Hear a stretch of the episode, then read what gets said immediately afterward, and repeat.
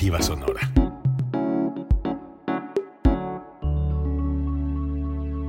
Código Libre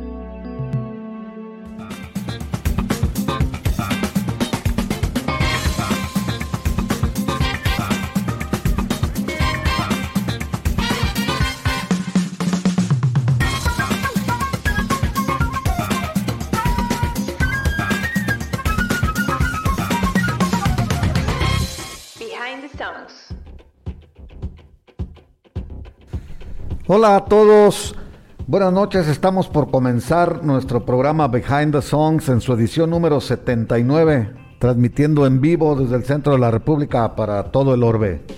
Buenas noches Gerardo, estamos con el especial de BGs. Buenas noches, tardes o días, Jesús, bueno, ti noches porque estamos en este momento, pero aquellos que nos ven o nos escuchan en otro horario y no precisamente en vivo, les damos la bienvenida a este programa número 79 de Behind the Songs 79 emisiones con diferentes este, intérpretes, músicos, eh, canciones y el día de hoy toca este trío inglés. Sí. Eh, hacer eh, los honores, le vamos a hacer los honores, vamos a platicar de, de, temas que fueron seleccionados por ustedes en la encuesta que cada semana Jesús publica y ustedes nos favorecen con sus votos y así designamos cuáles son las canciones que más les gustan y son las que ponemos en estas, en estas emisiones. Eh, pues estamos listos y aparte también hay, creo que hay una noticia importante, Jesús, que vamos a decir. Sí, vamos bueno. a hacer algo muy, muy este, Estamos este, planeando, de una vez vamos a decirles, este, tenemos eh, en mente conmemorar el segundo aniversario de, programa Behind the Songs, que es a finales de septiembre. Entonces estamos considerando tomar el último domingo, probablemente el último domingo de, de septiembre, para hacer un programa maratón, un maratón de canciones, porque vamos a hacer una encuesta grande entre todos ustedes y, más personas, este, para escoger las 100 canciones favoritas de todos, pues en, votación eh, queremos llegar a una a un público pues bastante más más grande que el que tenemos. Y también al ser considerado en, en las encuestas pues lógicamente que puede crecer nuestra nuestra audiencia y de este modo pues seleccionar las 100 canciones más buenas este, y dedicar todo un domingo para ello. Este, tenemos un, en fin, planes este, en ciernes, pues están, se está redondeando la idea y estamos este, en eso, ¿no? Sí, va a ser un maratón que va a durar lo que tenga que durar. Sí. Si duró 10 horas, que dure 10, si duró 11, si duró 12, lo que tenga que hacer para que podamos escuchar las 100 canciones que a petición y a elección de ustedes son las favoritas de la historia, no nada más de un género, no nada más de una época, no nada más de un país, sino en general las 100 canciones que ustedes consideren las más importantes y creo que va a ser un programa muy interesante. Estén muy al pendiente, vamos a estar siguiendo dando pormenores y estén al pendiente también de nuestra información porque vamos a requerir de ustedes precisamente para tener los datos adecuados y precisos. Entonces eso es muy pronto. Sí, que vayan pensando en sus tres canciones favoritas de todos los tiempos. Sé que eso es imposible o difícil pues de, elegir tres canciones nada más. Pero bueno, vayan, vayan haciendo su, su elección, eh, escojan las tres que más les llegue Sí, y si tienen también ideas, sugerencias, aportaciones, esto es un espacio este, abierto, entonces nos daría mucho gusto que también se incorporaran con nosotros con alguna, alguna idea. Este, y bueno, pues eso va a ser muy pronto, les vamos a mantener informados. Sí. Bueno, pues entonces, ¿qué te parece si empezamos con las efemérides y las fechas importantes? Empezando con, con fechas, como lo hacemos cada inicio de programa eh, cumpleaños el día de hoy. Vamos a empezar, no es músico, pero su aporte fue importante y voy a decir por qué. Hoy cumple 77 años el diseñador Roger Dean.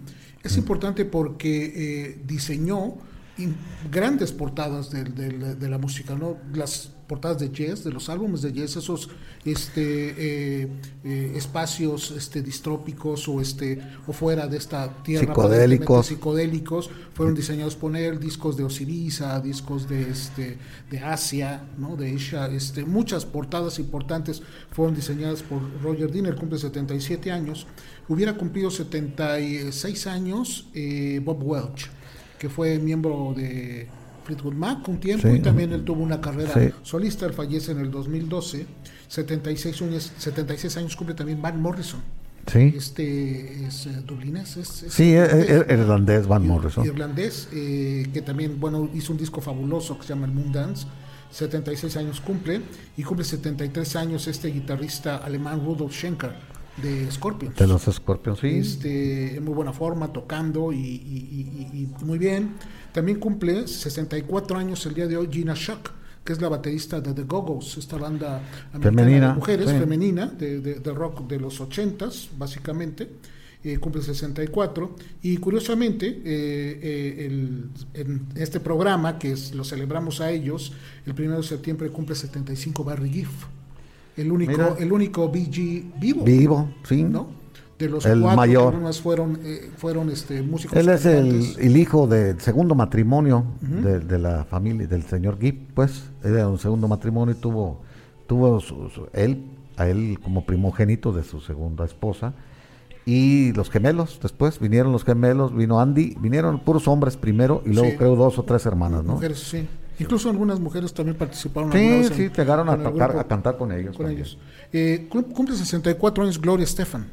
Esta cubana, eh, bueno, nacionalizada estadounidense, que también le metió mucho al ritmo latino en los 80s, en los 90s. fue parte de Exitosa, los exitosa en los exitosa. 80, sobre todo cuando empezó con Miami Sound Machine. Es ¿no? correcto, Y- con Miami y- y su esposo Emilio Estefan. Emilio ¿no? Estefan, pues un gran productor y músico también. Claro, un y- músico y, que pues básicamente domina la escena latina musical en los Sí. Estados Unidos, ¿no?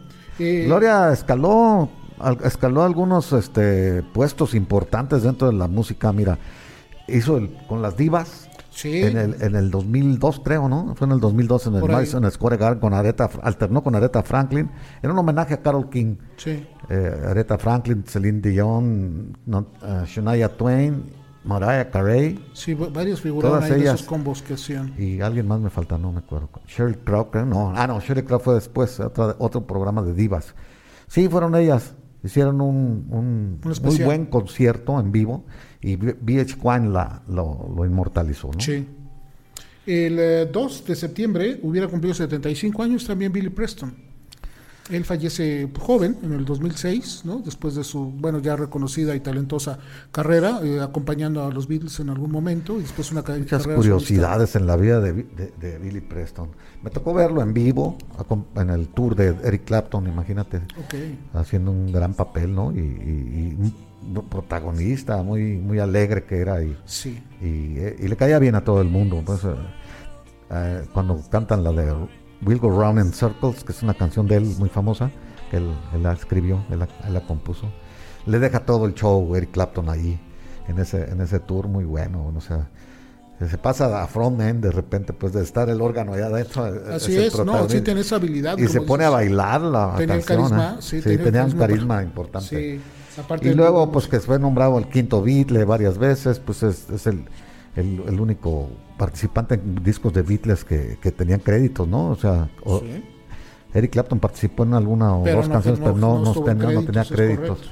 Entonces también otras cosas, pues compuso You Are So Beautiful, la- éxito de Joe Cocker, es- la, la letra es de, de Billy Preston, entre otras cosas, ¿no? Muy, Sí. muy talentoso. Y joven, luego y joven. grabó primero My Sweet Lord, ¿no? Que antes que Es correcto, ya lo antes platicamos aquí, que Harrison, George sí. Harrison, curiosamente. Sí, así es. Este, cumple 64 años Steve Porcaro, este tecladista de la de, de- dinastía de Toto, Porcaro, sí. exactamente, de los, Jeff Porcaro, familia Joe Porcaro y. Steve Porcaro. El, eh, el 3 de agosto cumple 66 años Steve Jones, guitarrista de los Sex Pistols. Ya se están haciendo viejos los Sex Sí, Pistols. sí, pues es- muy, muy viejos. De hecho, vi algunas fotos de Johnny Lyndon. Este, ya se ve pues, bastante maltratado. Este, pues eso era. era Tenía que pagar la, que- factura, ¿no? Pues sí. Es correcto. Este, el 4 de septiembre cumple 40 años Beyoncé Knowles. Beyoncé que, que no es poca cosa, es la, es la, la- la intérprete femenina este, que tiene más Grammys ganados en la historia. Entonces, este, sus ventas son altísimas, son millonarios. espectacular que tiene, Sí. ¿no? Yo no sé ahorita cómo usted, pero cuando estaba en su apogeo. Sí, no, hay es una, hay muy, una foto muy, famosa donde invita a Tina Turner a cantar al, al público, pues, o, o sea, comparten el escenario juntas Ajá, y se visten igual, ¿no? O sea, y cantan la de Proud Mary ok, sí, sí, sí, la recuerdo. y pues le ganaba lo doble de la edad fácilmente Tina Turner a, a Beyoncé, Sí, ¿no? Fácil. sí, sí, sí. O más. No, es por- yo creo que un poco más. un poco más. Tiene otros unos pocos años más. sí, pero y- sí. y- pero ahí se ve la espectacular de, del más alta y más, más fornida Beyoncé, ¿no? Sí, claro. De las Bahamas es, creo, ¿no? O de, es, No es lo caribeña, sé. ¿no? Sí, es caribeña. ya. Ok. Sí, no sé dónde se origen. Es de Bahamas. El 5 de septiembre cumple 76 años el músico escocés Al Stewart, Sí. que también en los 70 fue muy importante con su uh, éxito de Europe the Cat, ¿no? Y todavía tuvo algunos otros más. Que Time- es Time muy- Passengers Time Passengers, sí. exactamente. Y fue, fue muy buen músico. Muy, ¿no? pa- se apagó pronto, Es- ¿verdad? son de las carreras que hemos platicado aquí que de repente no sabemos qué pasa, ¿no? Un talento Tenía- impresionante y Yo creo que algo pasa. algo pasó, no, no se sabe bien qué. Este, Freddie Mercury cumple 75. Y voy a decir cumple porque pues la figura No, de él sí. siempre que ha quedado permanente por todo el tiempo y, y- está cada vez más vigente. Es curioso como los pocos músicos rock and rolleros que hacen eso, o este, que, que trascienden de esa manera. Él murió en el 91 y él cumple 75 años. Y Buddy Miles hubiera cumplido 74. Otro gran, otro gran músico, ¿no? No, tremendo. Buddy Miles, un baterista. Mira, Buddy Miles a los nueve años ganó su primer sueldo como baterista, acompañando un- ya en una en un evento formal. No sé si era una fiesta particular, algo, pero a los nueve años ya le pagaron por, por tocar en batería. Ya desde ahí te podrás imaginar, pues, que nació casi tocando la batería. Sí, era una este, fiera para tocar la batería. entonces, este Buddy Miles también tenía una voz curiosa que se prestaba para el rock, para el rock de aquellos tiempos, ¿no? Y bueno, hizo en sus versiones con Them Changes, que Sí. hizo, la tocó con Santana y la tocó, la grabó también con Jimi Hendrix, ¿no? Sí, brillante tema. Sin, sin el tema, sin los metales. La grabó primero con Jimi Hendrix, fíjate, todo, todo el sonido que hacían los metales, las trompetas y trombones, en la clásica Them Changes, grabada con Buddy Miles y su banda, con, con Jimi Hendrix era, él hacía todo, Jimi Hendrix con la guitarra hacía los, los sonidos del, que después los metales hicieron, ¿no? Increíble, increíble está ese, como para volverlo a oír. Sí, Yo lo sí, tengo sí, ese sí. álbum Pues desde, luego- luego- desde luego entonces, lo ¿no? Jesús. Sí, Este, estos son los, los, este, cumpleaños que tenemos en esta semana. Gente que se adelantó, un día es como este, eh, un día como hoy precisamente, pero en el 2014, fallece a los 63 años Jimmy Jameson, que era el vocalista de Survivor. También, eh, bueno, una voz eh, bonita. Muy buena voz. Una buena, buena muy voz. buena voz. Sí, muy buena voz. Este, Survivor también es esas bandas rock pop que creo que merecían mm, Mejor suerte. Mejor suerte, porque se encasillaron con un tema que fue muy poderoso, The Eye of the Tiger, y todo y que, circuló y entre que ellos. fue circunstancial, Sí. fíjate. A eh, eh, estaban escogiendo un grupo más, más conocido, no recuerdo ahorita quién, la anécdota no la recuerdo bien.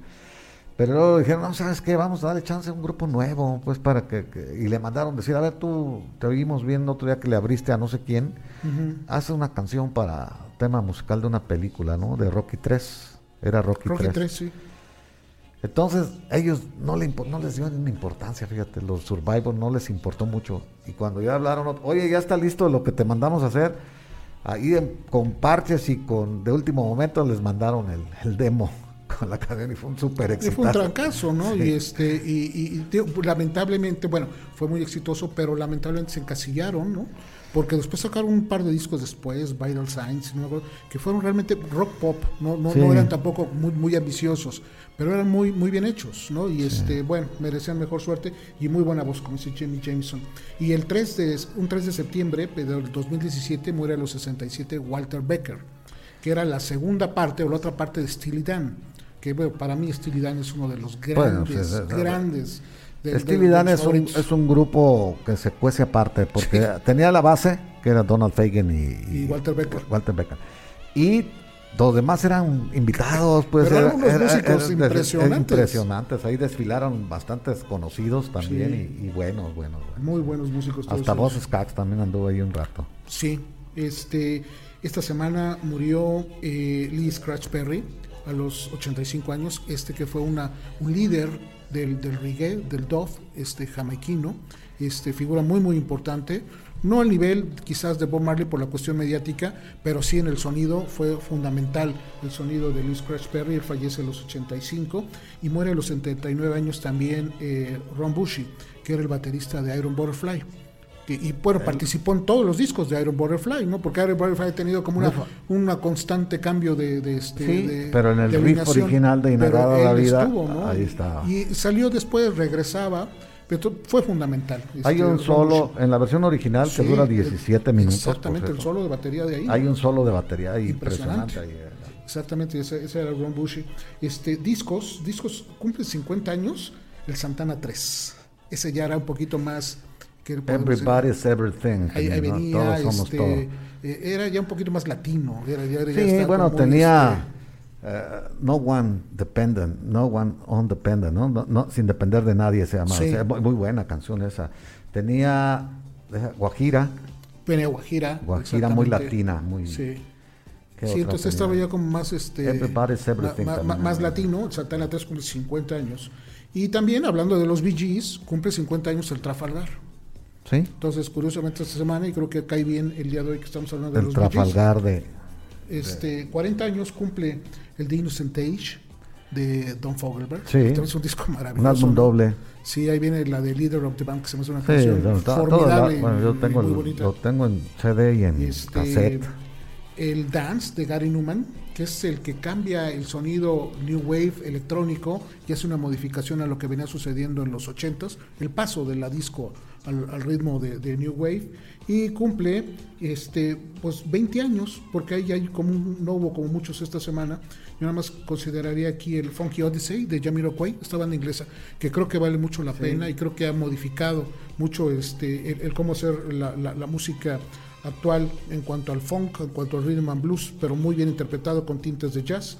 Y el Toxicity de System of a Down, que es un disco fundamental en lo que se le conoce el new metal, ¿no? ese sonido nuevo que surgió a principios de los años 2000 con Limp Bizkit, con este eh, System of a Down, con este bueno varias bandas que por el Linkin Park empezaron a sonar bajo este bajo este rubro, ¿no? Y fechas rápidas en 1971, un día como hoy, hace 50 años, eh, John Lennon se muda de Londres a, Nueva Nueva York, York. para nunca regresar más a Londres, como al menos como habitante. Este, Eh, se hizo una campaña en Nueva York de que, de que lo declararan persona non grata.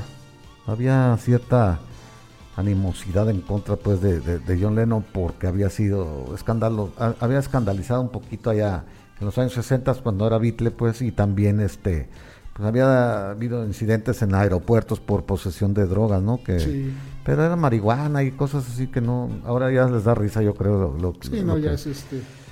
Pero había cierta anima- animadversión pues de que, de que John Lennon se hiciera ciudadano americano, ¿no? De hecho tardaron en darle la, la ciudadanía. Eh, lo- le hicieron permisos temporales primero y ya un par de años después creo que ya cuando empezaba a ser parte del, del paisaje de, Manhattan, ¿no? ya se convertía salía del- a del caminar con. Yoko Ono, Sí. nació su niño, etcétera, ya, ya, ya la gente lo veía como otro más, ¿no? Y Como ahí fue cuando es- ya la gente dijo este tipo es Es inofensivo. que es bien curioso, sí. En nueve años, en nueve años, se volvió parte de Manhattan Sí, sí, fundamental. claro, ¿eh? claro, claro. O sea, qué- qué y curioso, iba a ¿no? haber ba- eh, este, partidos de básquetbol callejeros Sí. ahí en, la, en las canchas de Harlem y de otras gentes. Ahí se, él se sentaba a verlos y, y era John Lennon, dejaban de jugar todos. Sigan jugando, Pues cabrones. es Yo no, no soy nadie, yo soy un espectador. Y, y les gustaba andar por la calle abrazados a él y a Yoko, ¿no? Con su niño chiquito ahí cuando nació eh, Sean. Y, un 4 de septiembre, pero de 1992, Harry Nilsson da su última presentación en vivo. Este, la hizo precisamente con Ringo Starr, en esa banda que se llama His All Stars Band, Sí, sí. de esa banda de amigos en Las Vegas. Es la última participación que tiene. en Ya enfermo, me imagino. Sí, sí, ya, ya, ya estaba este, Murió de sida. Así, entonces pues última. Son las fechas, son los datos que tenemos para hoy y estamos listos con la música porque la gente quiere escuchar los videos. Sí, Veo eso es muchos quiere la comentarios. gente. Entonces ahorita vamos a regresar a, a leer algunos comentarios y vamos a empezar con la música. Entonces la canción que ganó la encuesta es ¿Sí se puede reparar un corazón, Gerardo? Te hago Pues, la así pregunta. decía porque- la radio AM. Sí, no, bueno, la pregunta es ¿cómo reparas un corazón roto? How can un cardiólogo. Vamos a escucharlo. How can you mend a broken heart?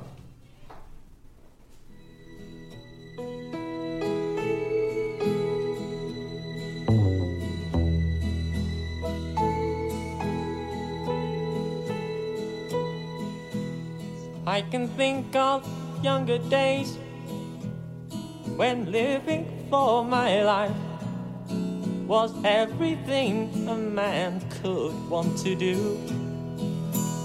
I could never see tomorrow. I was never told about the sorrows.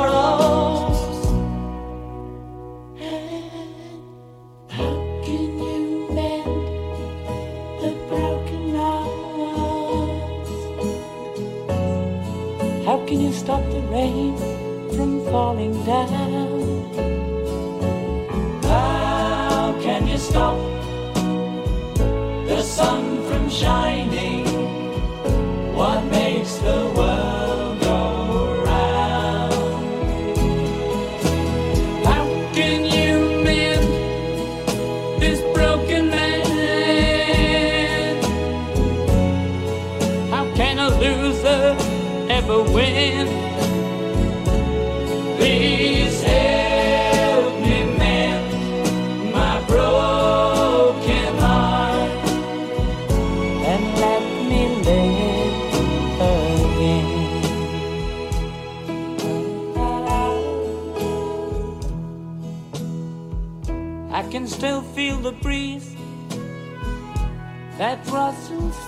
trees and misty memories of days gone by. We could never see tomorrow.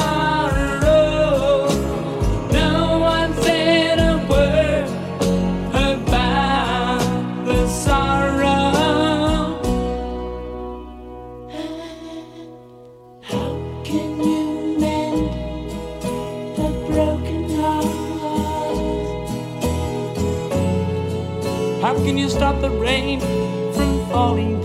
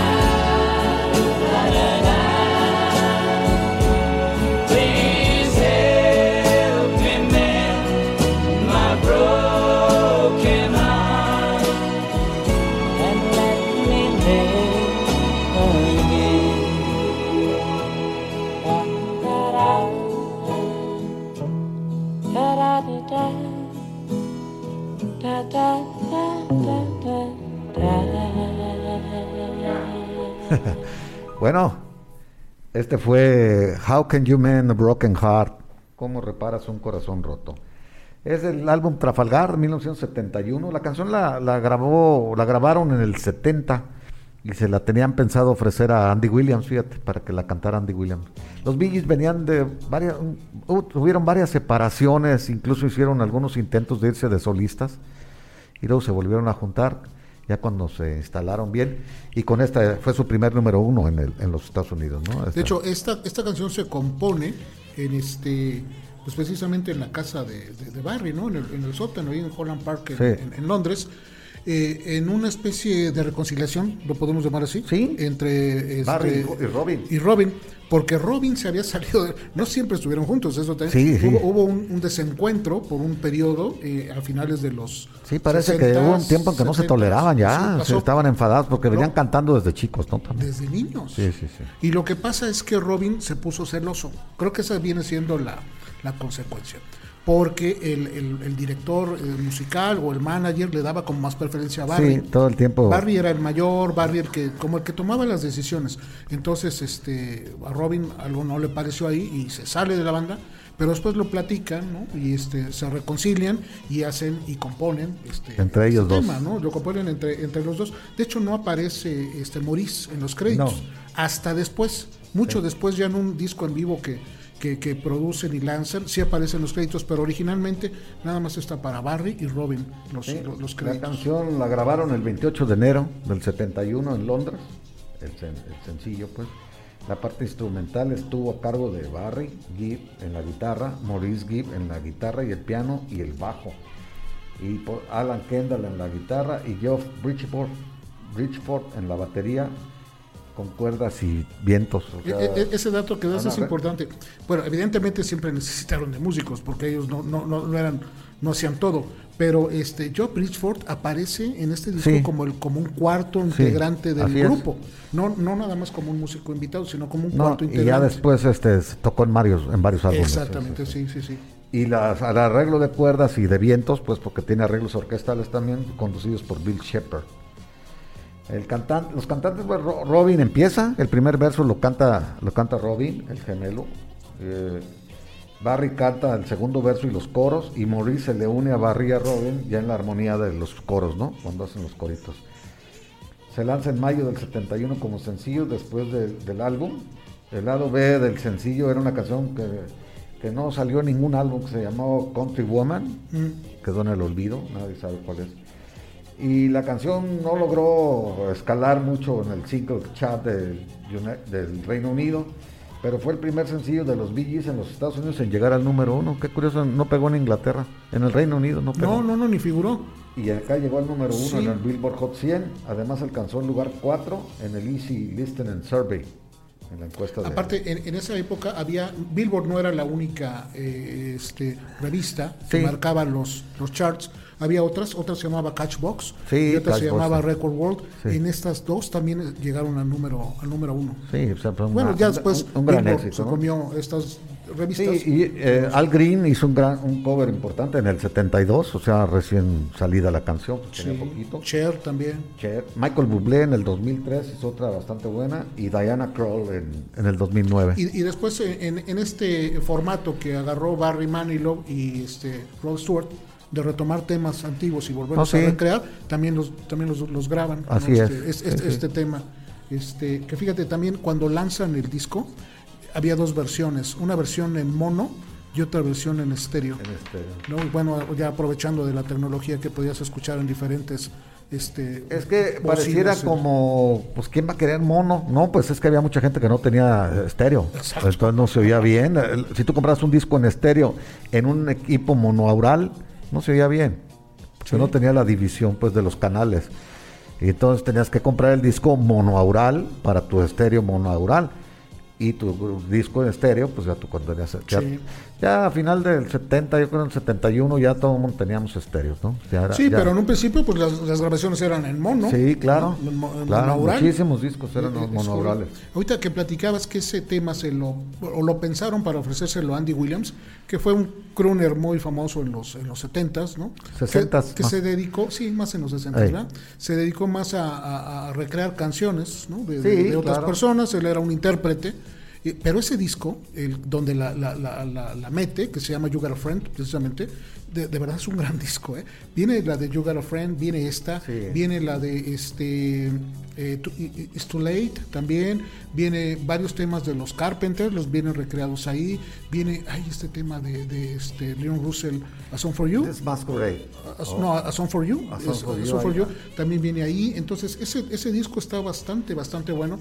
Eh, evidentemente está muy pop, está muy balada, pero muy orquestal, pero muy, muy bien hecho. Entonces, pero evidentemente el éxito es para, es para los Gees, ¿no? Con, como, como bien dice, su primer número, número uno en los Estados Unidos. ¿no? Ok, leemos algunos. Sí, este, hay muchos. qué Hay bueno. muchos, mira, qué bueno que nos están Déjame viendo. por Hay que que invitarlos a que nos compartan, ¿no, Gerardo? Sí, ¿Cómo? sabes, Tú diles mejor. ¿no? Este, ¿Saben qué, cómo nos pueden ayudar mucho? Eh, compartiendo la transmisión en sus muros. Es muy sencillo. La están viendo, nada más bajan y luego se van a su lado derecho, le pican donde dice compartir y, y se comparte. Entonces hay la posibilidad de que gente que siguen a, ustedes o que son amigos de ustedes en redes lo puedan ver y así sucesivamente lo, lo, hacemos más grande. Eso, eso, nos ayuda muchísimo para que este, este programa pueda llegar a más personas y la audiencia sea cada vez mayor. Y aparte nos facilitan después hacer la encuesta que necesitamos conseguir 100 canciones. Entonces necesitamos mucha gente por favor. Eh, voy a leer algunos comentarios. Tomás López Torres, buenas noches, conectado. Hola, Tom. Eh, Martín Hernández. Martín, saludos, muchas gracias. Y, también de una vez aprovechando, agradecerte el patrocinio como cada martes tenemos de Tehuacán, ahora yo piña, ahora, me tocó naranja a mí, de mandarina. De es mandarina, sí, Tehuacán brillante. Tehuacán brillante, sí. Buenísimo, estos son de agua mineral, no mineralizada, agua mineral. Y le recordamos nuevamente que el agua mineral este, eh, es excelente con el whisky. Este es como para la bebida cotidiana, para la hora de la comida, y el otro déjelo para, para el whisky. Es le queda perfecto, ¿no? Entonces, gracias, gracias a, Tehuacán. Salvador Adame, este, saludos, eh, doctor, hasta el norte de los Estados Unidos. Jorge López Canales, conectados, buena elección del grupo, sí, sin duda. Alejandro Rizo, saludos Alex, eh, qué bueno que estás aquí. Salvador García también, muchas gracias por, sus, por tus comentarios, Chava. Juan Guzmán Loza, este, ya está en California, anduvo por aquí, yo no tuve oportunidad de verlo, pero este, bueno, ya regresó a su, a, su lugar y, este, ya está conectado con nosotros. Eh, Noemí González, doctora, qué bueno que nos escucha y que Un abrazo, doctora. Fernando Vallejo también, doctor, saludos. Saludos, colega. Este, le manda saludos también a Chavadame, colegas. Este, Felipe, qué bueno que estás escuchándonos, Felipe. Un abrazo, este, Felipe, ya, sabemos que ya estás bien. Ya estás, ya estás bien y nos da muchísimo gusto. Y qué bueno que nos estás viendo ahora como, como espectador. Ya es, muy pronto estarás aquí nuevamente en la producción. Dice Martín Hernández que que, sí, que en los ochentas, los sábados eh, cuando se jugaban, había deportes en la Vasco, ponían música de fondo y el hermano, un hermano que ahí le pusieron el toro loco, ya murió, buen, un tipo, buen tipo, eh, a mí me caía bien. se llamaba Jesús Gallardo, si mal no recuerdo. Hermano Jesús le decíamos nosotros, pero se apellidaba Gallardo, ya me acordé en este instante. Eh, para descanse. Y ponía música, pues yo creo que estaba, también le gustaba la música pop. Entonces, este, ¿quién más? Juan, Jaime, Juan Romero Gamboa, dice que le gusta, sí le gustan los billis. A ver, me quedé acá. Eh, Jorge López Canales. Jorge López Canales. Billy Preston era genial, dice, tiene un acervo con música gospel. Sí, sí, claro, sí, claro también iba, iba, por ahí. Este, ahí Fernando León, otro, un abrazo, Fernando. Saludos. Fernando, ah, qué bueno que nos escuchas desde Tuxtla Gutiérrez, Chiapas. Ah, este, Dulce eh, María Guadalupe Orozco de La Paz, también saludos, conectada. Eh, como dice Jaime Juan Romero, conectado también. Y de la doctora Noemí González, manda saludos su mamá señora. Qué bueno que está usted escuchando este programa. Esperamos que le guste y que le gusten los BGs, que es de lo que tenemos. ¿Y ponemos más música, Jesús? Vamos a poner la segunda canción que ganó en la votación, hecha por ustedes, pues. Eh, la encuesta que se realizó con ustedes. Esta canción se llama How Deep Is Your Love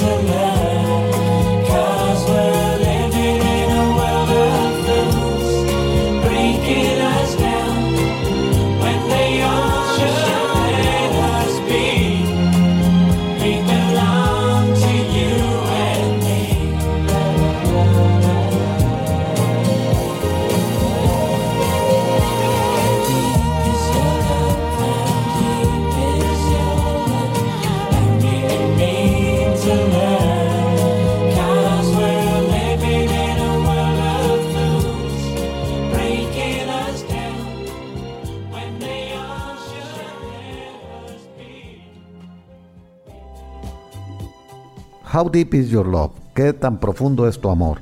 Es del soundtrack de, de, la, de la película Saturday Night Fever, ¿no? Sí, del 77. En Esta sí 70. está compuesta por los tres. Sí, Barry, Robin Morris. en- en- muy bonita canción también, muy bien hecha y también llegó al número uno, por supuesto. Eh, y se, se usó en la banda sonora de Saturday Night Fever. Fue número dos en, la- en el Reino Unido y en el, en el Estados Unidos fue el número uno, ahí en el Billboard Hot 100. Y, y ahí le fue bastante bien porque duró 17 semanas en, el, en el top 10. Ese el es top un 10. récord, ¿eh? Aquí Sí. de, el de 17 semanas, 70, Consecutivas, es muy, sí. muy, muy, muy- Bueno, para que vean la- el grado de éxito que tuvo la canción, ¿verdad? Son canciones pues bien hechas, ¿no? Bien, bien cimentadas y con buena, buena armonía. Lo- Los Bee Gees tenían por costumbre componer eh, primero la melodía y luego le ponían las letras. Decía, decía Robin y Maurice, Maurice era el líder musicalmente hablando. Fíjate qué increíble, era, era el, el- lo que le llaman pues el maestro, no sé cómo le llaman al... al- ¿El arreglista musical o el, Sí, no, el, el mero de la- del mu- musical, el de, Ajá. él era Maurice. Y este, decía él que primero hacían la melodía y luego ya era más fácil para ellos ponerle la letra, ¿no? Qué, interesante. Sí, sus- sí, sí. Y de, de hecho, De bueno, hecho, muchos hacen eso, ¿no? La, Sí, otra- sus acuérdate que cuántas veces dijimos aquí, Paul se le ocurrían canciones dormido, ¿no? la, la musiquita, la- los riffs, y se levantaba y la- lo hacía en una guitarra o en un piano o en algo, y ya se les quedaba, ya después este le ponía letra también. este, este tema, lo bueno, Boris, como dices, era el mm, genio musical. Director musical del grupo, así. era el director musical. Pero, pero esta en particular la compone Barry, Barry, Barry, Barry, este, Gibb, Gibb. con Blue Weaver. Blue Weaver fue un pianista este, que se incorpora a los Bee Gees y le da un sonido especial, principalmente en los teclados. Y Blue Weaver es el que empieza a hacer las ejecuciones musicales y Barry le está dando algunas recomendaciones para ir ajustando. Así fueron acomodando, como dices, la música primero, ¿no? Este Blue Weaver no aparece en los, en los Ok. créditos, pero fue parte muy muy importante en la creación musical de, de este tema. Y Blue Weaver también incluso compuso otro tema que se llamaba este Or Love Don't Throw It All Away de, Ah, sí. de Andy Gibb, ¿te acuerdas? de Andy Gibb, eh, y también de Barry Gibb. Sí, también letra de Barry Gibb. Barry Gibb, Y también número uno, sí, Sí. de, de Andy Gibb. Y con los coros de los Bee Gees. Eh, que venía siendo el, trabajo, también la compuso, esa sí, aparece en los créditos, en los créditos este Blue, Blue Weaver, ¿no? Y la componen en el este en el, el Chateau de Aeroville, ¿te acuerdas del Chateau de Aeroville que platicamos aquí? Que era un castillo que Sí. estaba en este eh, eh, donde compuso sus discos también Elton John, el, el Honky Chateau, Ah, y Honky este, Chateau, sí, sí, este, Un, un lugar ahí, ahí este, Medieval. Ajá, ahí es donde compusieron este y varios otros temas. De hecho, ahí componen los temas de, de Fiebre de Sábado en la Noche. Sí. Ahí es donde, donde surgen, ¿no? De este, Muy- de, de este, eh, fíjate que también hay un dato bien curioso. Este tema entra al soundtrack de la película de Sí. De la Noche, ¿no? Por una petición de Robert Steelwood. Robert Steelwood fue su, Su productor, productor y- su- de sí, todo sí. el tiempo, desde los finales de los 60 Y fue el que les, les, eh, los firmó con Polydor, ¿no? Primero. Así es, exactamente. Ellos le hablaron a, a, a Brian Epstein, fíjate, desde Ah, Australia. Brian. Epstein era el apoderado, el apoderado de los Beatles y Brian Epstein lo conecta con Steve Wood. Sí. Entonces Steve Wood los- les hace una audición y le, le- inmediatamente les dio un contrato por tres o cuatro años, no recuerdo, Sí.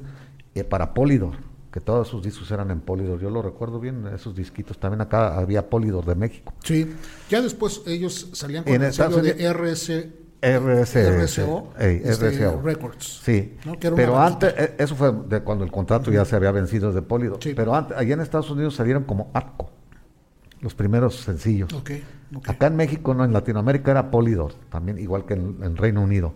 Pero en Estados Unidos salieron con la marca Atco. Atco, Sí. exactamente.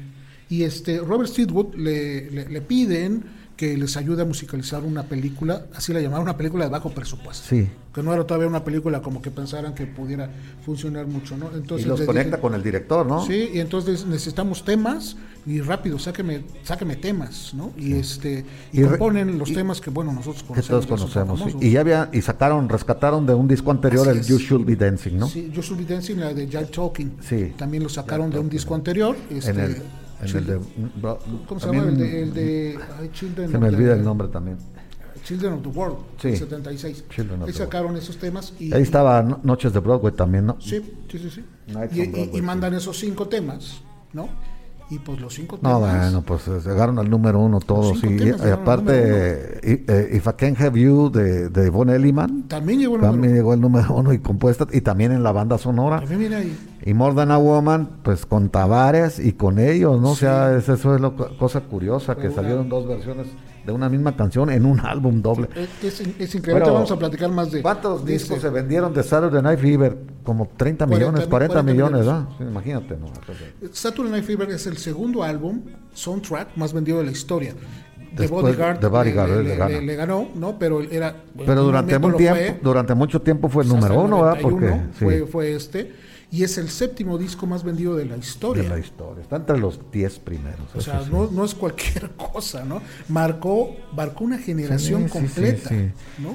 Y el giro que le sugirieron, pues, de que diera a, a- a- alguien le sugirió que, que hicieran un falsete o para, para que entraran a la música disco se necesitaba un cierto cierto cambio de ritmo.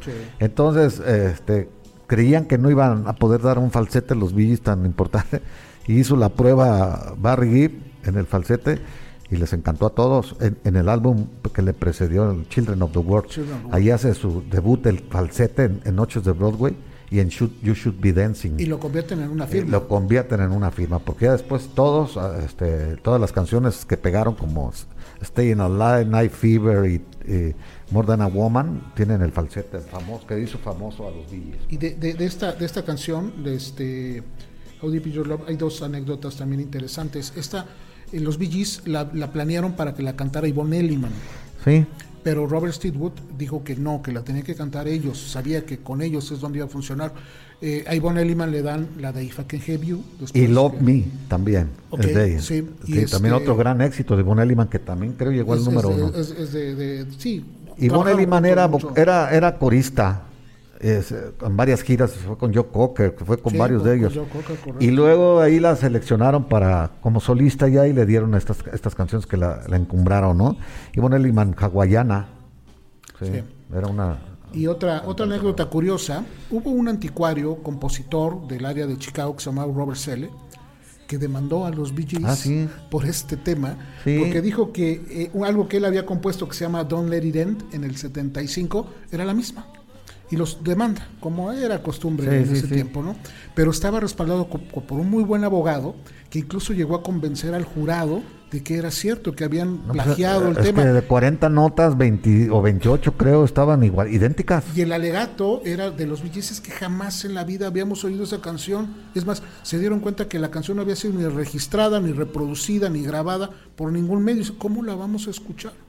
Entonces, a pesar de que el jurado le dio la razón, en este caso Robert Selle, el juez dijo que no, que no, este, que Primero, no dio la procedía. primero le dio la razón a, a- a él y luego se revocó el, que el fallo. no, y después incluso después apelaron y todo y no procedió y aquí este se, se origina una jurisprudencia no sé cómo es. podemos llamar especial donde se tiene que comprobar que el plagiador la escuchó previamente Sí.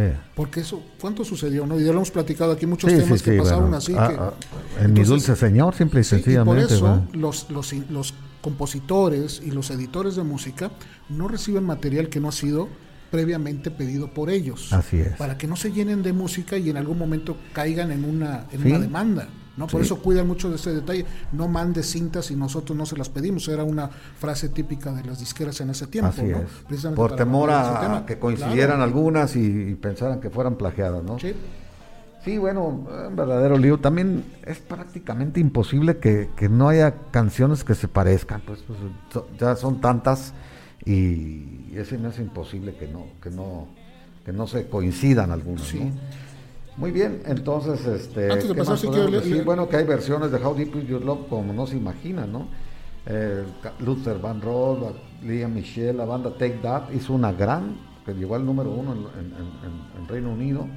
Air Supply, el guitarrista de Red Hot Chili Peppers, John Frusciante, también. El dueto The Bird and the Bee. Eh, se destaca la versión de Take That, incluida en su álbum Greatest Hits del 96, que permaneció en la primera posición de la lista de sencillos del Reino Unido durante tres semanas. Un cover, fíjate. Bueno, hasta un colombiano llamado Gustavo Rodríguez con el título Qué grande es tu amor.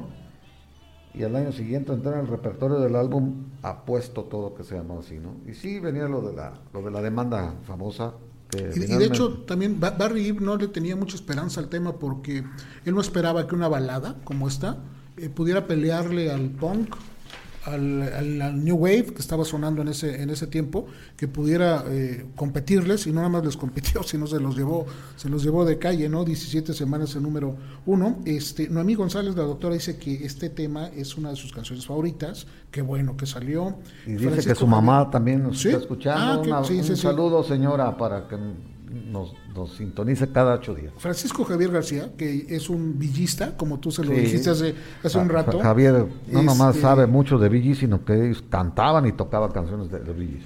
Un detalle técnico, dice, en la armonización de voces, los hermanos Gibb se alternaban la primera, segunda y tercera. No todas las canciones suenan igual, aunque los timbres sean muy parecidos. Había veces que parecía que era una sola voz y había dos Sí. voces este, al, al- al mismo tiempo. Para mí la cumbre de, esta, de este arte lo alcanzaron en el disco que hicieron con Barbara Streisand. Guilty, Guilty. en el 80, sí. este, que es una clase magistral de cómo debe, se debe de corear este, una voz, una voz líder. Sí, en el 80 es un disco maravilloso. ¿eh? No, no, Guilty, todo el disco. Todo. Todo el disco está Todo. muy bien, sí. Este, eh, Alfredo Rangel dice que su favorita es Staying Alive de los Bee Gees. Este, Bueno, ya mandamos saludar a, a Chavita García. Ya, ya. Ah, bueno, Chavita, ¿Quién más estuvo mi amigo aquí? allá de Guadalajara. Un abrazo, Salvador. mi mamá ya llegó. Mamá, buenas Ah, noches. Aquí saludos, estamos. señora. Saluda, saluda a ti también. Sí, muchas Natalia gracias. Navarro también llega tarde, pero se está conectada. Eh, el, eh, Luis Vicente Villalpando. Buenas noches, Luis Ah, ya Vicente. llegó Vicente, Este, dice una pregunta, ¿es cierto que Andy Gibb se iba a integrar a los Bee Gees, pero su triste muerte lo truncó?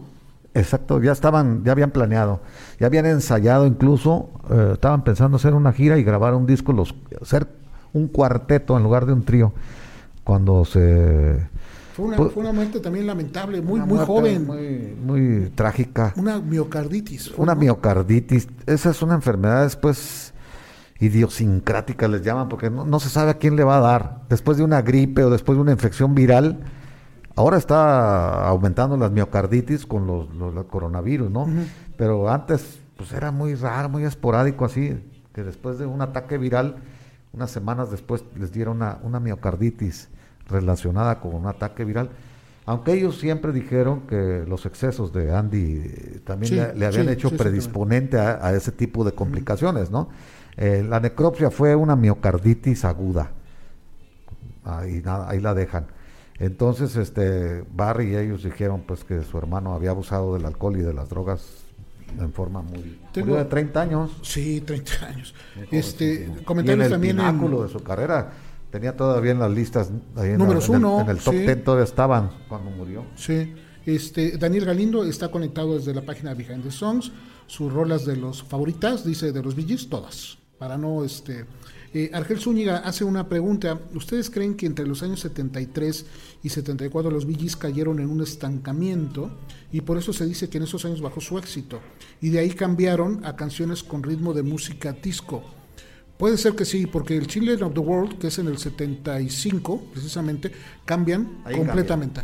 Ahí cambia. Hasta el, hasta el sonido. Sí, eh, el- la canción que más se les. El, el, el, Keep Talking y el. Keep Talking. El y el, Dancing. y el Noches de Broadway. Y Noches de Broadway. Ahí Son empieza otros- ya a cambiar el ritmo. La, la- se hicieron bailables las canciones. Sí, le metieron como más funk, más, ¿no? más, más, rhythm más ritmo y más todo, sí. y, y dejaron un poquito la O sea, balada. es un parteaguas ese disco. Fue antes del Saturday Night Fever, ¿eh? hay que decirlo. Claro. Y, y- y ya se bailaban esas canciones, o sea, en las discotecas. Y sí puede ser algo de lo que dice este Argel, porque si hubo una, es que ya era una consta- era como una repetición de sus temas, ¿no? De, de la rato balada pop. Venían desde niños cantando y tocando y tenían altibajos y tenían, eh, bueno, habían tenido ya sus éxitos a principios de los 70 que se llegaron a, y luego se a- apagaron un poco y luego llegaron a, Volvieron a repuntar. volvieron que hay que decir que, ¿no? bueno, mucha gente conoce a los Gees a partir del disco de Fiebre Sábado en la Noche. Mucha gente, sí. Pero antes de eso tuvieron infinidad de temas, infinidad Claro, de claro, éxitos, sí, sí. ¿no? muchísimos. Entonces sí, creo que puede ser una buena, una buena apreciación. Este, bueno, seguimos, Jesús, más música, me ¿no? pregunta Alejandro Rizzo que si son australianos o, o ingleses. Nacieron en Inglaterra, pero se fueron a vivir a Australia. Nacieron en la isla de Man. En la isla de Man nació Barry. Los demás creo que nacieron en otro pueblo ahí en Inglaterra. Pero bueno, Barry, Barry Gibb sí nació en la isla de Man. Y entonces este, se fueron a vivir a Australia y luego regresan ¿no? cuando Como se los contactaron años, ¿no? con Brian Bueno. Epstein. ya como excita, ya, ya te habían metido número 2. Ya habían metido 11 éxitos en Australia. Sí, pero en, en Nueva Zelanda también ya habían metido. De hecho, cuando venían en el vuelo, o en lo que sea, sí, en el vuelo les notificaron que eran número uno en Nueva Zelanda, fíjate qué curioso, con una canción de ellos. Sí. Entonces ya llegan acá, se, contact- se habían contactado con Brian Epstein, Brian Epstein los recibe y los dirige con Robert Stigwood, ¿no? Pues Ya, vamos- vamos con más música, es Jesús, porque ya- Sí, estamos muy, muy Sí, atrasadísimos. ¿no? vamos rápido. Vamos con la siguiente, que la número 3, que es More Than a Woman.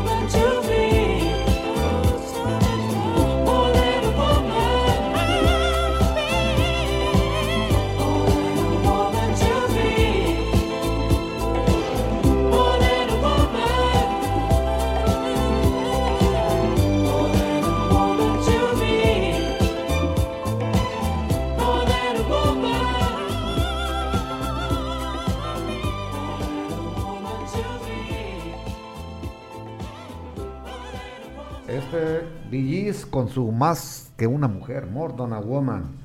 Es escrita y interpretada por los Billys en el 77, para también para la banda sonora de la película Saturday Night Fever. Esta, en dos versiones originales se le puede llamar, ¿no? La, la versión de Tavares y la versión, pues, eh, estaban en el mismo disco. En la, en la misma película sí sacrifican esta, la versión de los Billys, para meter en el... ¿Te acuerdas cuando están ya bailando? De la- hecho, de hecho, las dos canciones aparecen en la película. Sí, pero esta la cortan, la, esta versión Ah, de los sí, sí, mientras estaba ensayando. La- y la- la otra la ponen ya cuando estaba... Suen- este, suenan así, este, y tengo porque lo que estaba platicando, volví a ver la película para este refrescar todos Ey. esos momentos.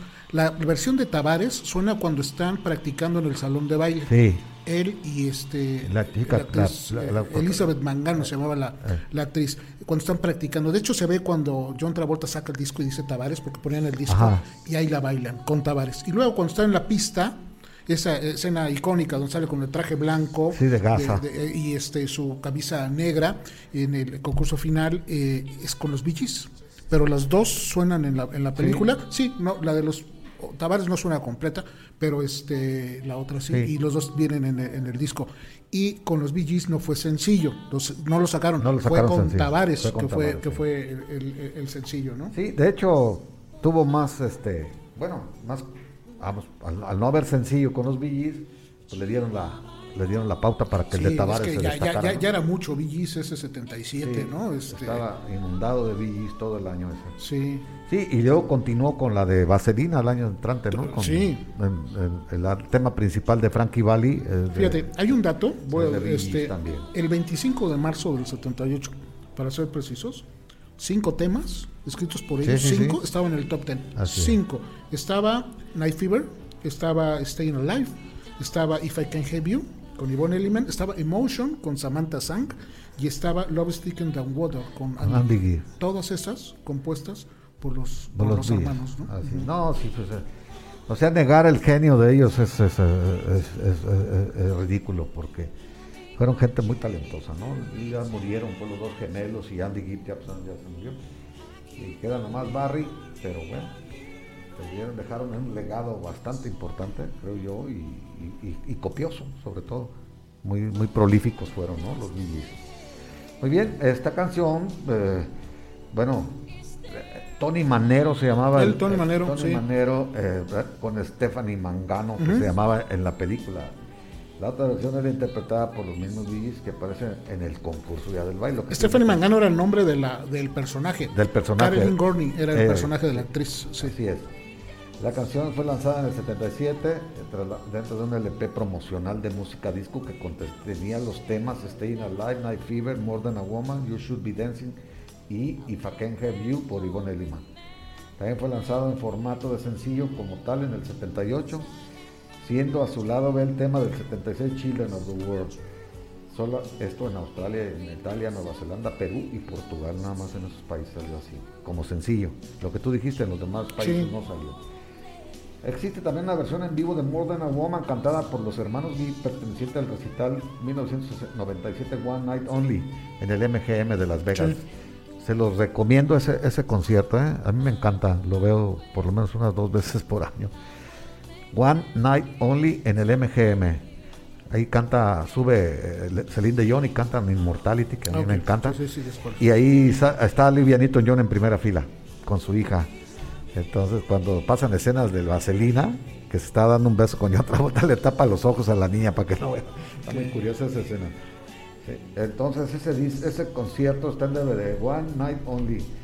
Está, salió en el 98, lo pueden conseguir, todavía se vende en Amazon o en otro lugar.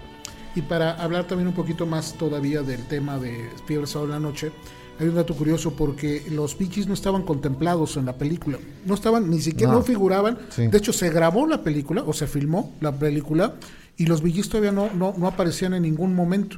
Las escenas de baile, incluso la escena de baile que platicamos ahorita en el, en la- en el salón, este, en el salón de baile, la hicieron con Low Down de este Voces Cags Sí, pero no hubo el permiso para poder usar el tema y toca o sea con otras melodías hicieron lo que lo que iba a suceder la este ya después algunos ajustes sí eh, como este el final o los cierres lo, lo- lo aplicaron pero los VGs se incorporaron cuando la película ya había caminado es decir no fue, no fue antes no adaptaron un poco al final con los temas que mandaron los lo- los VGs de hecho ni la película se iba a llamar así se iba a llamar The Tribal Rights of Saturday Night. Y fue una coincidencia que se llamaba Saturday Night Fever y la canción Night Fever, no tiene Sí, nada que ver. No, no, no, no. Coincidieron, porque ya Entonces la habían- ahí hicieron ya todo un acomodo y todo un ajuste. Robert Steedwood tuvo muchísimo que Sí, ver, ¿no? y el director de la película también. Este, el director de la película, entonces eh, formaron, como vuelvo a repetir, no, no, no hicieron la, la música disco. Es- Esta película no hizo la música No, disco. La reforzó. extendió. La La, extendió porque ya llevaba un par de años la música disco sonando, pero venía en un, Por un lo declive. menos, llevaba- y al menos la aventaron cuatro- dos o tres, años, más. Tres ¿no? años más. Este, la, prolongaron más. es correcto, ganó el Grammy, ¿no? Al mejor disco Sí, en el claro. 78, que tampoco es muy común que un soundtrack gane el mejor Grammy este Sí, o el no- mejor no disco, ¿eh? Entonces y ese también lo, lo, lo ganó. Pues seguimos rápido, Jesús, porque ya se nos vino el tiempo. Déjame leerte algo rápido. Sigue tu canción. Sí, antes de, doy dos comentarios de Luis Vicente. Eh, los Bee Gees, a pesar de ser un grupo pop, pop, ha influenciado incluso a bandas de rock como Faith No More, que hizo una versión de I Started Joke, es correcto. Sí. Y de hecho, hay un último disco de los Foo Fighters este, que están cobereando, creo que son cinco temas de los Bee Gees, muy a su estilo, ¿no? Que sí están muy parecidos, pero este, Dave Grohl, que anda en todas, este, y acaba de lanzar hace como un mes o menos un disco de los de los Bee Gees con covers y este Pascual este Espinosa también saludos Pascual qué bueno que estás aquí Malusa, mi conectando esposa, también ya se conectó. y pues este pues sí rápido vamos con mi canción porque si no no vamos a acabar Sí, no vamos a acabar. este, yo escogí una del 76, antes de entrar a esta fiebre de sábado en la noche, del álbum Children of the World, se llama Love's Alright. ¿Lo escuchamos? Vamos a escucharla.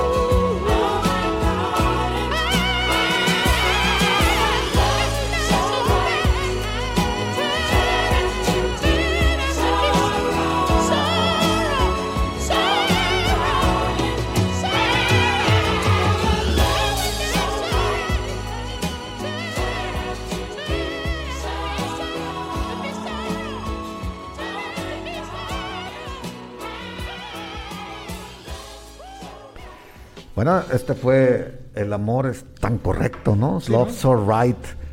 eh, canción de 1976, ¿no? Ya es el del. Children of the World, que ahorita platicábamos en corto, que fue un parteaguas en la, en la generación de la música, no en la carrera como, como tal, sino en el este en el impulso musical que llevaban, porque se arriesgaron a otras cosas, se arriesgaron al falsete, que ahorita lo Sí, escuchamos. aquí se nota que, que lo practicaron. Tremendo con, se, este se oye pues. aquí.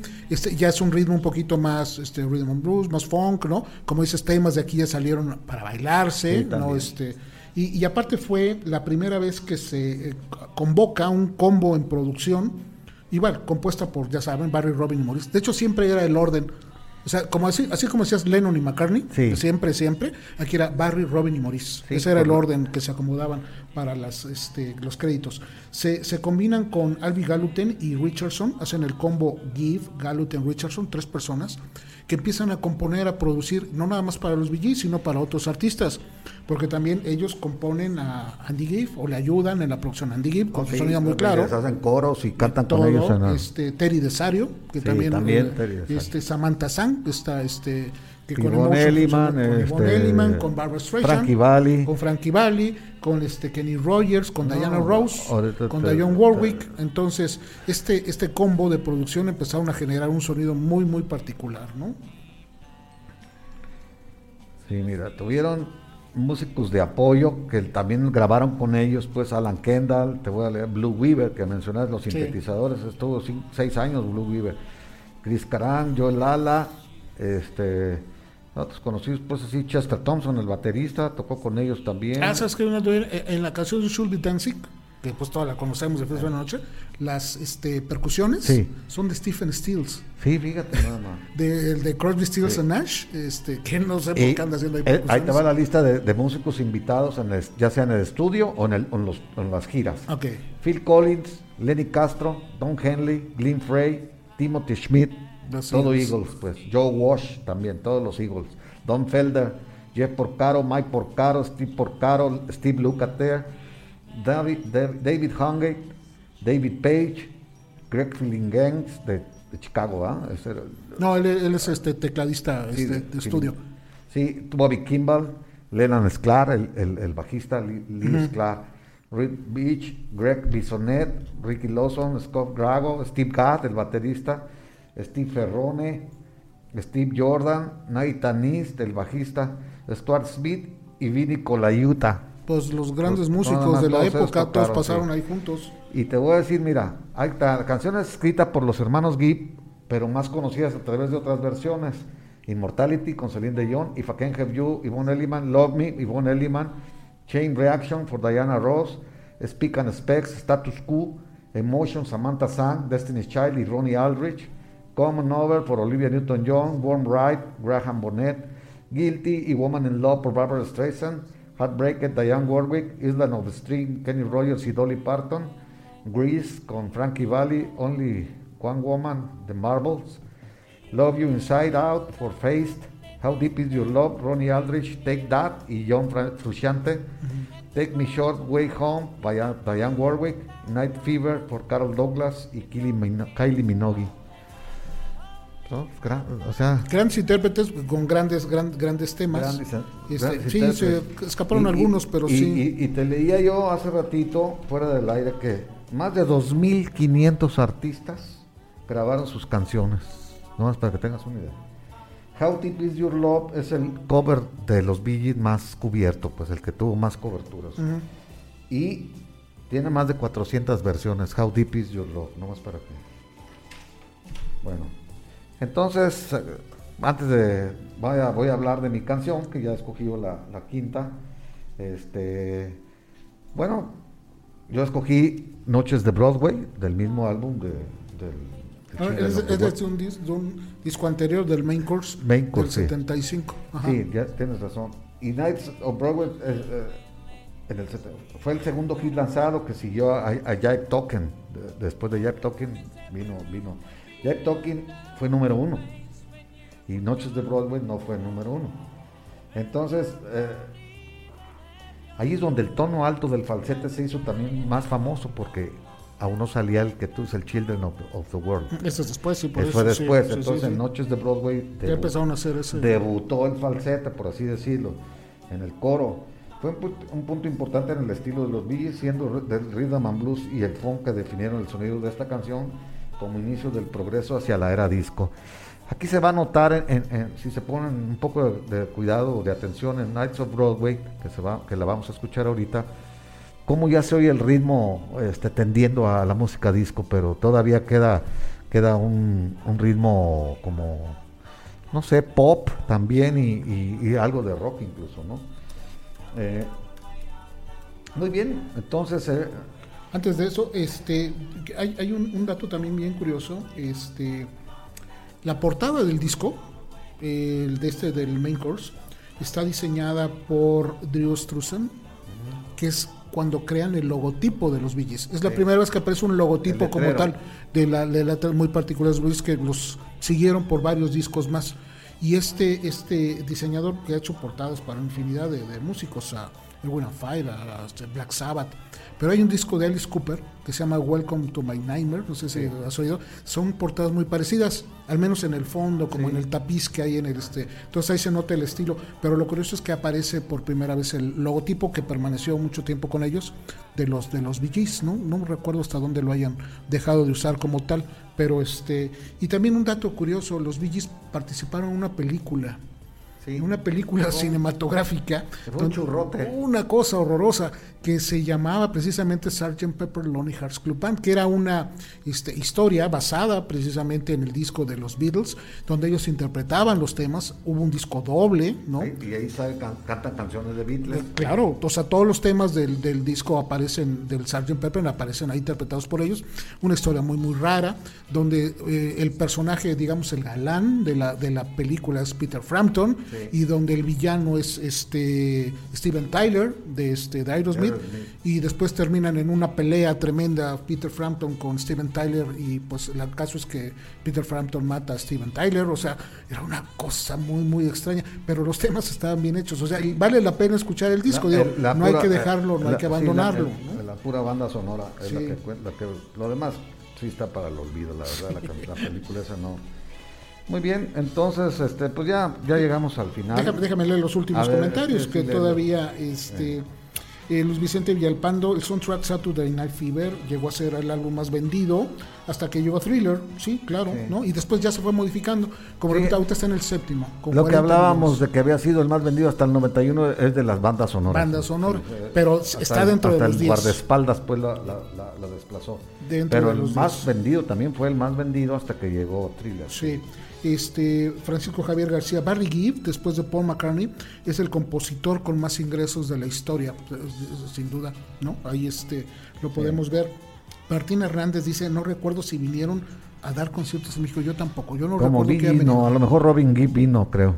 Robin Gibb vino. Pero, pero Bee Gees no, no Los estuvieron, no, no, ni, en programa tampoco lo recuerdo. Pero Robin Gibb sí vino como solista. Aunque dice Luis Vicente que parece que la única vez que recuerda él que vinieron a México fue en el 93, que salieron en siempre en domingo. Es lo que trataba de recordar, no sé si aparecieron en algún programa unitario, en algún programa de espectáculos, no me acuerdo bien, pero todos Luis Vicente lo dice, hay que, hay que checarlo nada más, ¿no? Este, Jaime Juan Romero, saludos en cabina, claro, claro, aquí están este, a- a- echando y produciendo como lo hacen cada martes, soy Jaime Juan y, y- y Marco en la, en la producción, este Felipe también sigue produciendo desde su espacio Sí. y ya nuevamente aquí en cabina todos, todos este, juntos y pues cuando tú quieras mandar la canción Jesús. Pues vámonos, este, gracias a todos por conectarse con nosotros y pues este programa estuvo bastante movido, a pesar de que tuvimos bastante datos y, y se quedan en el... En el Sí, se quedó un montón a lo que decíamos. No, Villis tiene pues mucha, mucho, mucho material, ¿no? Entonces nos despedimos, gracias, agradeciéndoles a todos y, y bueno, Estén pendientes de la, de la información que les iremos dando, de la encuesta que vamos a requerir para hacer ese programa especial maratónico. Sí, a los que no oyeron en un principio, este, les estamos planeando un programa maratónico a al, al final de, en el último fin de semana de- del mes de septiembre, que acá, que mañana empieza. Este, una- un- vamos a hacer un, un recuento de las 100 canciones más votadas por ustedes, entonces vamos a hacer unas encuestas para conocerlas. Eh, vayan preparando sus tres canciones favoritas de todos los tiempos, no es nada fácil, pero bueno, ahí está la tarea. Entonces nos despedimos con Noches de Broadway.